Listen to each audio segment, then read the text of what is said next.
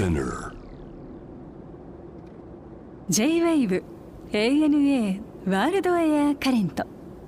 今回は2021年5月29日放送。ゲストはライフスタイルプロデューサーの和子さん。影響を受けた南フランスの街。そして毎日をちょっと楽しくする暮らしのヒントを伺いました。まあ、いろんなところに行かれてると思うんですけど、はい、ここにね、まあ、ちょっと台本みたいなものがあるんだけど滞在の仕方っていうのにこう観光しないって書いてあるわけ。で暮らしながら旅をするって、まあ、ものととてもいい言葉だと思うんですが。本当ですか？よかった、うん、あの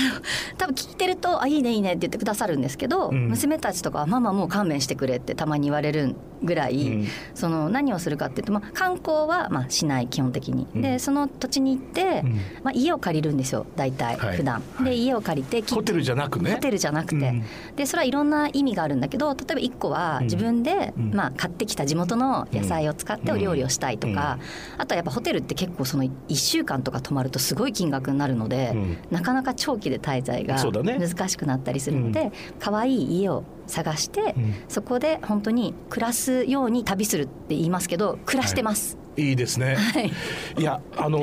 僕は仕事柄ね、はい、旅が多いわけですよ。でまあ、うん、そうだな。二十歳そこそこでデビューしてからだから、まあ、30年くらいは、まあ、大体まあ平均するとですけど今でも、年間に100公演ぐらいのコンサートをしてるわけです。単純計算で3日に1回。なんですよ。で、それが全部まあ移動を含めるわけじゃないですか。うん、だからまあ半分ぐらいは家にいないんですよね、うん、つまり半分ぐらいはホテル暮らしをしてるわけですよ。それはすごいですね。となるとね、うん、正直飽きるんだよ、うん、もうどうしようもないんですけど、まあ、もうそれが人生だから、全然平気は平気なんだけれど、同じようにホテルに滞在して、まあ、仕事ですから、まあ、休むだけなんですけれど、それでもやっぱりできるだけ自分の居心地のいい部屋を。そうですよ、ね、ってなるでしょ、うつまりどの町にも常宿があって、うん、でその常宿も必ず同じ部屋にしてくださいみたいなことになるわけですね。なんかもうすごい本当に旅のプロの発言。本当にすごいです。だからもう、うん、そういう生活を何十年としてるからさ、うん、その暮らすように旅をするってとってもよくわかるんですよね、でまあもちろん観光でねそのツーリスティックな旅ももちろん面白いけれど、でも旅っていうのはさやっぱねその何日間か行ってそこだけでこう、ね、寝る間も惜しんでっていうのも旅だけど。やっぱり普段だから東京とか、はい、自分の家にいる時のような生活が旅先でできたら本当に素敵だよね。そうですよね。あとなんかやっぱ装備が結構ないと例えばお気に入りの朝のハーブティーとか、うん、コーヒーとか、うん、例えばお気に入りのキャンドルだったりとか、うん、結局その暮らしの中で今家で何が今絶対欲しいって言われた時に、うん、なんかこうあるものをついついこう持ってっちゃうから、ね、でそれとかなんだろう。何が言いたかったのか分からなくなっちゃったけど。いやでもそう, もそういつもの生活をするためには必要で僕なんてお塩も持ってる分かる。オリーブオイルとかお味噌汁。オリーブオイルとお塩でしょ、うん、お醤油？お醤油も持ってるね。で七味も持ってる。タバスコも持ってるでしょ。それどうやって持っていくんですか？なんかもうセットあるんですか？セットにしてますね。あなんかその無印とかで買ってきたのに入れ替えるとかそういうこと？うんうんお塩あのちっちゃなこういうボトルに入れてますね。塩。オリーブオイルはこれくらいのなんか水筒みたいなのに入れて持っていきます、すごい。必ずですね。でまあその例えばだってホテルだからさシャンプーもリンスも石鹸もあるじゃない、うん、でもやっぱり自分のものが欲しいよね、うん、自分のいつも使ってるものだから、うん、た僕のだから旅を、ね、上手になればなるほど荷物ちっちゃくなるっていうけどそういうわけにいかないんでそうですね。そうですよね。そうですね。ここ数年はいつも南フランス行かれてるんですって？そうなんです。ここ数年、まあ、去年置いてここ数年は、ね、南フランスに子どもたちと1か月ぐらい行くっていうのを、うん、町としてはどのあたり行くんですか？ニースですかえっといやあの海の方じゃなくて山の側が好きで、うん、あの本当にど真ん中のメネルブスとかっていう、多分もしかしてそんなに有名じゃないようなあたりがすごい好きで。どうやって見つけたんですか？どうやって見つけた？あ行ってみて見つけた。あ本当。行ってみて、うん運転してだんだん好きな街がどこか分かってきてここに滞在しようっていう、うん、なんかで今度来る時はもう直接ここに来ようってことでそうですね。割とじゃあフランスなんかではまあ普通に、まあ、パリなんか旅して、うん、そこからこう動かれたりもするわけですか？結構動きますあの本当は理想はもちろん南フランス行って帰ってくるっていうのが一番楽なんですけど、欲張って近いとほら、あのチケット安くていろいろ行けちゃうじゃないですか、なのであの結構欲張っていろいろとね、あのいろいろ入れてすごい辛い思いもしてるような感じ。つ辛い思い、うん、どう例えば？えっとね、い、つもするのはまず子供たちを、えっと、サマースクールに入れるんですよ。なるほど。で、えっと、じゃあバイバイって一応送って、でその後私は一人旅でそこからがだからフリータイム2週間いただき,、ね、いただきましたっていうか。いいですね。いやそうなんですよ。でもうそれを計画を練るのに多分、半年ぐらいかかってんじゃないかっていうぐらいその年末から始まって夏の、うん、で一個ずつこう抑えながら距離測って、うん、マ Google マップで見て、うんここからここに行くのはいやじゃあチケット見てみよう。ここからこっちだと高いけど逆なら安いとか、うん、なんかそういうのすごいひたすら、あの調べて、うん、であのその2週間フリータイムを小刻みにこういろんなとこに行くっていうのを一回やったんですけど、あのまあキャリーケースを持ったバックパックみたいな状態だから。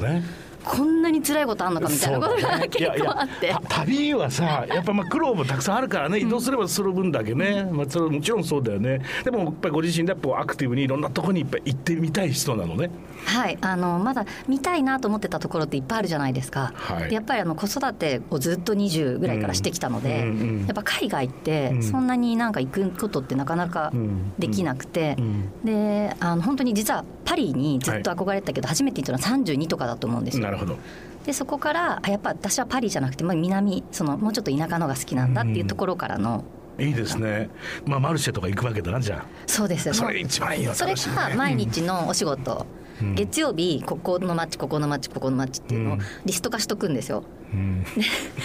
いやでもねしとかないと一回行き当たりばったりでやったことがあるの一番最初に、はいはい、もう着いたら終わってるっていううんうね、お昼に。もう何回泣いたか、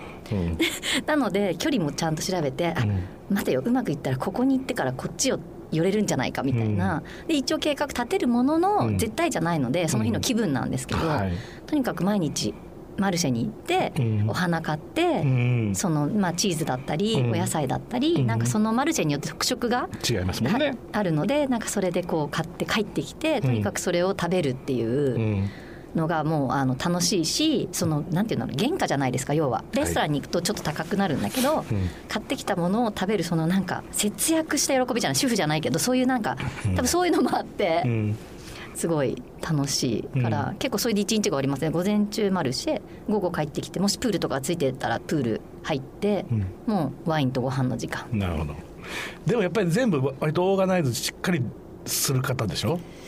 まあ、ねえー、そうですね。多分する方だとは思うんですけど、ね、いや、うん、あのまあ女性はね旅先でもそういう方多いじゃないですか。うちの家内なんかも普通にもうビーチリゾート行ってるのに はい8時ブレックファーストはい8時15分プールサイド、はい、えー、9時からは、えー、ビーチの方に行きますからねみたいなさ、うん、どこでもいいじゃんって思うんだけど もう必ずそうですよ。だからもう子供たちにもそうやって、うん、まず初めはまずプールサイドにじゃあ陣地を取りに行きますからねみたいなさ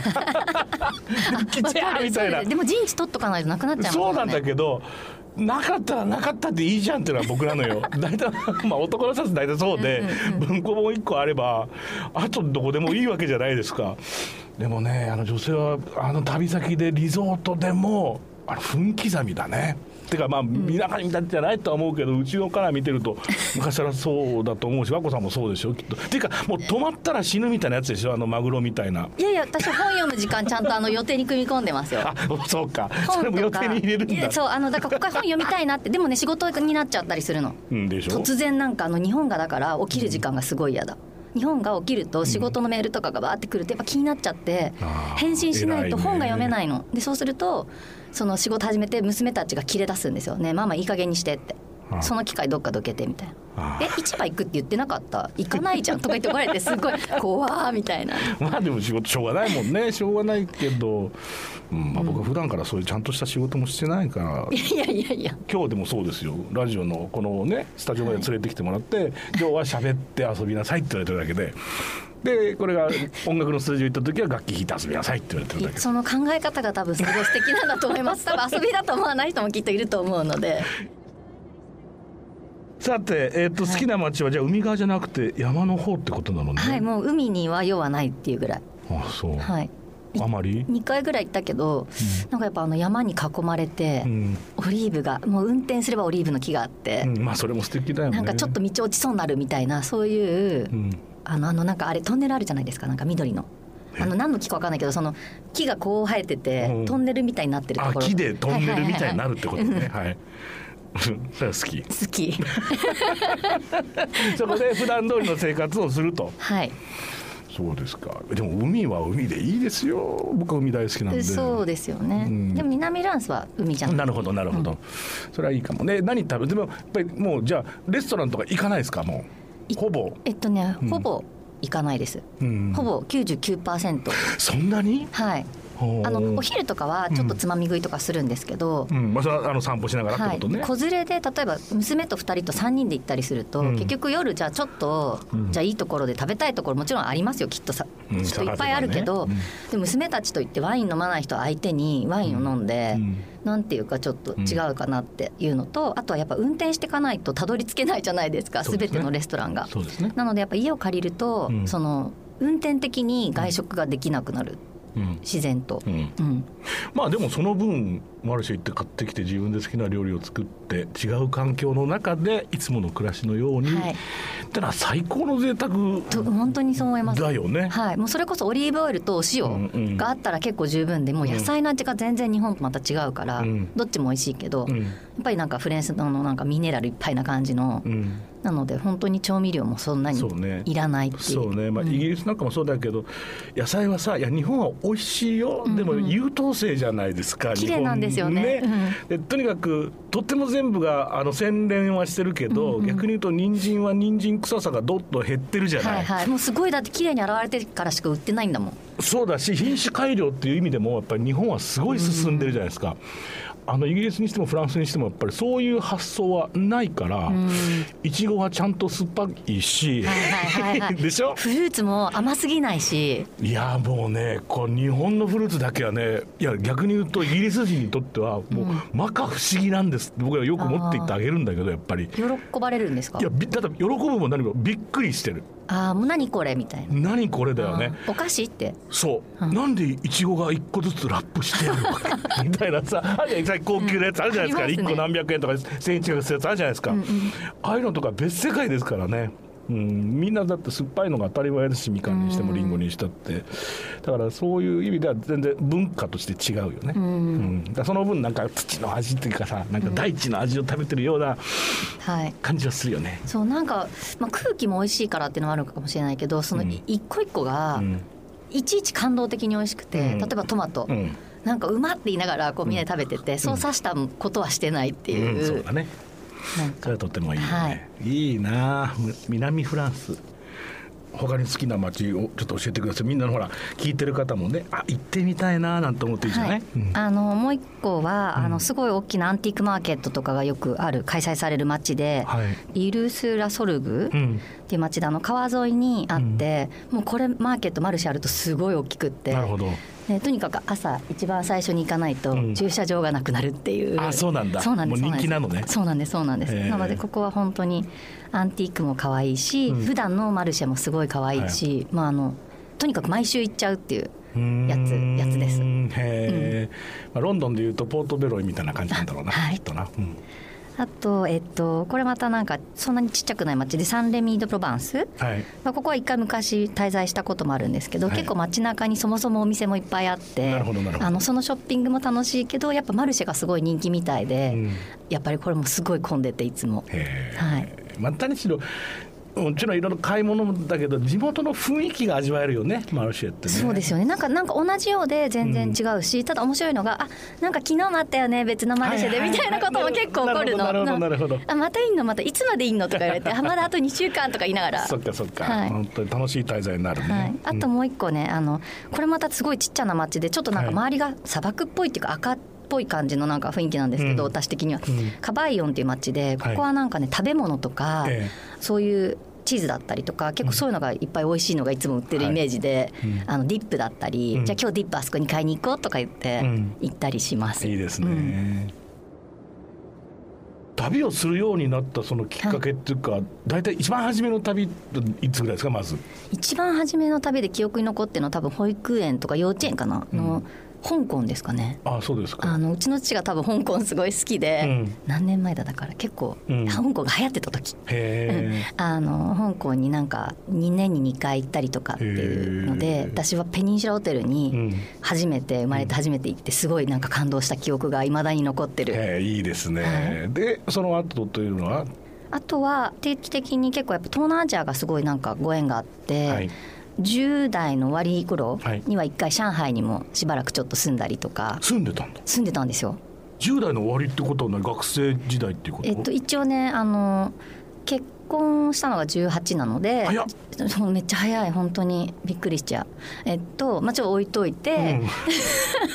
うん、えっと18だったんですけど結婚してだからちょっと経ってからあのまあ仕事、はいをいろいろしてたんですけどその中で一個そのなんか上海でそういうカフェのオープニングみたいなのをちょっとお手伝いするっていう機会があってでそれで全く中国語も喋れないのに突然「私やりたい!」って言って行っちゃう人っていう。だから2週間東京2週間上海みたいなのを1年ぐらい続けたのかな。そうですか。その頃の上海ってはどんな感じなんだろうか。まあ今もね元気な街だけど僕なんかのイメージだと今からそうだな20年くらい前に行った時はなんかもう建設ラッシュっていうかなんか夜も夜も寝ないでずっとなんか建物建ててるってイメージでしたね、はいはい、でなんかホテルの中は一応安全地帯で、うんうん、でもホテルもそんなたくさんは多分選択肢がきっとなくて、うんうんうん、ただやっぱり本当になんだろうエネルギーがやっぱ全然違ったし、思い通りに物事が進まないっていう、うん 何なんかすごいいろんなすごい苦労っていうかなんかあの楽しみながら、これがどうやったらできるんだろうっていうのをなんかずっと考えながらやってたような、はい、いい経験になりました。そうだね、まあ、10代でそういう経験すると人生観が変わるっていうのあると思うね、そのその後のね自分の生き様って言ったらだけど。はい。全然違うものになるだろうね。そうですね。なんか手に入ることが当たり前だから日本にずっと住んでると何でも便利で、うん、そういうのが本当に手に入らない、うん、伝えてもなんか伝わらない、うん、約束を守ってくれないとか、やっぱそういうことがあるとなんかやっぱりこの本当に日本に帰ってきて日本ってすごいって毎回思うし。そうだね。簡単に手に入らないっていうのはやっぱり今の原動力になる何かのきっかけにはなってるかもしれないような気がします。僕もあのロンドンとの行ったり来たりの生活が多分13年14年目ぐらいなんだけど、うんやっぱり外に行くとさ、はい、より日本のことを紹介する機会もあるんじゃない、たくさんあるし、考えることが多くなるんですよね、いるここにいる時よりもね外に出た時の方が。はいはいはいでまたこう帰ってきた時にいろんな確認事みたいなことになるじゃないですか、はいはい、そう本当に和子さんおっしゃる通りこんなにクリーン清潔で、はい、便利で、はい、なんかいろんなことが合理的で、はい、人もとってもこういい人って言ったらなんか変だけど。財布落としても見つかるんだもんそうだ渋谷駅で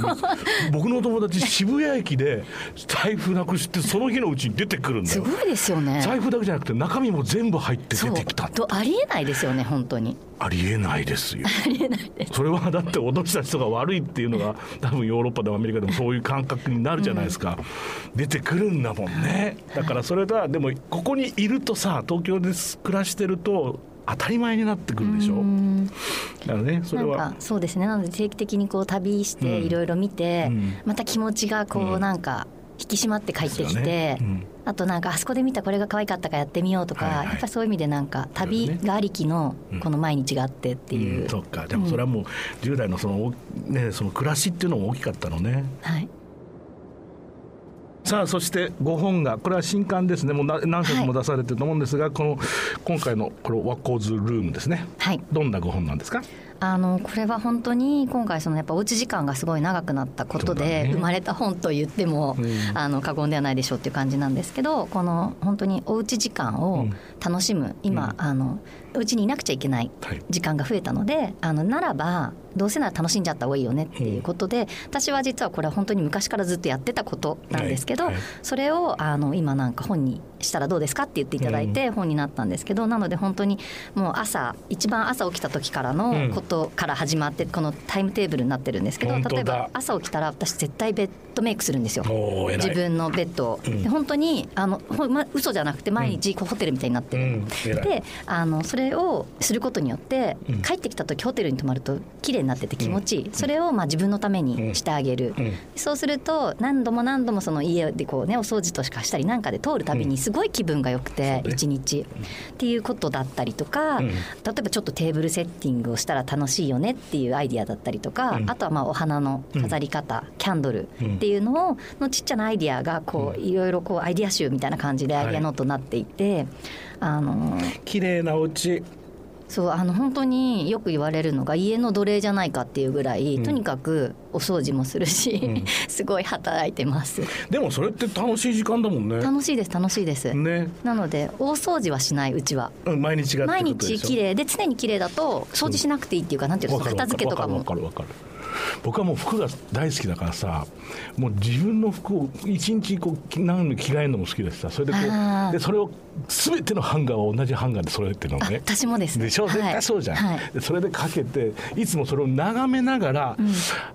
日これ明後日これ次の旅でこいつとこいつとこの子持ってきた持ってきてあげようって。ずっとだからクローゼットもちろんこうやってね中に入ってるものもあるよ季節じゃないものは、うんうん、でももうそのシーズンに着るものは全部見えるようにするわけ。はいはいはいはい。それでずっと考えてるのね、うん、ベッドルームで。あじゃそれはすごい考えるんですね。さっき僕はなんかこう行き当たりばったりだからみたいなことをおっしゃったけど。服はもうだって命がけ。すごい。遊び遊びだよそれもだか。らすごい、でも私さらにそれを色ごとにかけてます。白ベージュピンクとかってそうすると選びやすいのと、結構冬物と夏物がうっかり混じっても、なんか綺麗。そうだよね、うん、本当にその通り、もう全部色で全部分けてる、ですよね。楽しそう。素晴らしいですね夕方4時ぐらいから、南フランス時間とか言って飲みながら食べるっていうのが我が家の定番で、要はその海外に行くと7時とかからみんな食べるじゃないですかご飯、うん、でも明るいまだ、うんね、だからなんか10時頃になってキャンドルが灯って、うん、あじゃあそろそろデザートみたいになるんだけど日本で7時から食べちゃうといきなり夜だから気づいたの、早くから始めればいい、ね、そう。だから仕事もなるべく早く終わらせて4時がもう目標、うんうん、私の人生のもうとにかくそこを楽しみたいかで4時からなんかおつまみ作りながら飲み始めて、じゃあ6時ぐらいになってキャンドルを灯してっていうことを、あのちょうどいいよ、はい、僕も昨日晩ご飯5時からだもん。あいやでもそれがいいですよ。一番いいそれでもう8時ぐらい昨日も9時には寝てるんですあすごい。私も最近すごい。だんだん早くなって。だんだんおうちおうち時間が長くなってからだんだんそうそう。そうそうでも8時にベッドに行くもんね肌が、うん、なんか肌ツヤが良くなった気がする。そう。でも面白い。思い。ません僕の年になるとそれはもう無理よ。いやでも夜中まで起きてたら全然次の日もうなんかガガーンってなってますよ。そりゃそうかも、うん、夜なもうダメです夜は。だからもう僕も年を重ねて、そういうことになりました、はい、はい、さあそれでは最後にですねこれはあのゲストの方に必ず伺ってるんですが和子さんにとって旅って一体何ですか、はい、これ私ちょっといろいろ考えたんですけど、うん、私にとっての旅は引っ越しなんだろうなと思って。いや本当になんか本当はね ね。素敵なこと言いたいの。例えば経験を積みたいとか美しいもの見たいとかなんかあの本当にそういうこと言いたかったんだけど、うん、もう完全に引っ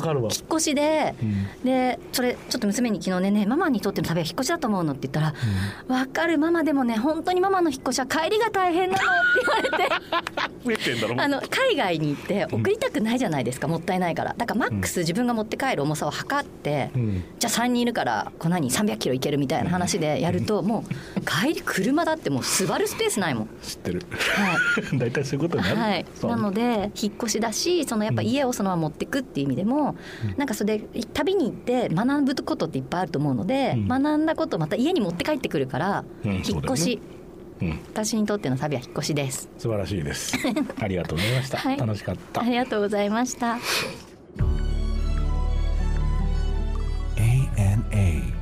World Air Current.